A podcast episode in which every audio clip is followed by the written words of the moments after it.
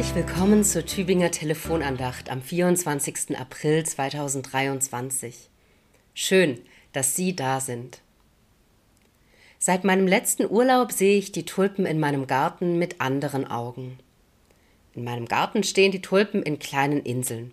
Kleine, weiße, rosane, pinke Inseln zwischen gelben Osterglocken.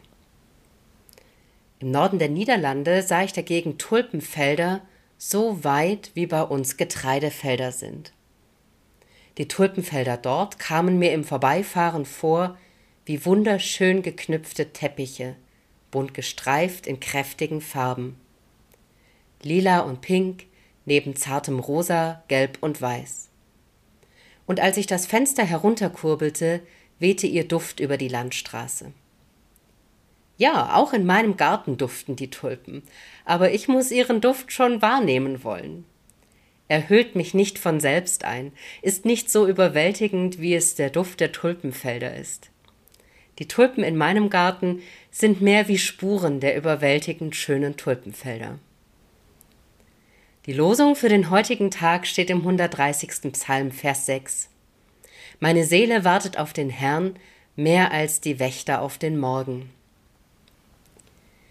Dieser Vers spricht von der Sehnsucht, Gottes Herrlichkeit erblicken zu können, zu riechen, zu schmecken, zu fühlen, wie Gott wirklich ist. Wer von Ihnen schon mal eine Nacht durchgewacht hat, kann diese Tiefe der Sehnsucht vermutlich gut nachempfinden.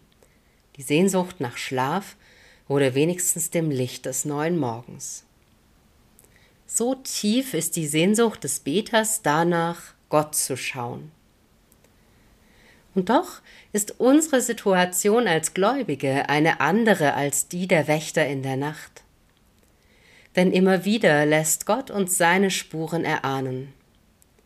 Ganz persönlich im Gebet, im Abendmahl, so wie Jesus es versprochen hat, durch die Schönheit seiner Schöpfung. Mit den Spuren Gottes ist es darum ein wenig wie mit den Tulpen in meinem Garten. Sie erinnern an das Größere, und geben einen Vorgeschmack auf das, was noch kommen wird.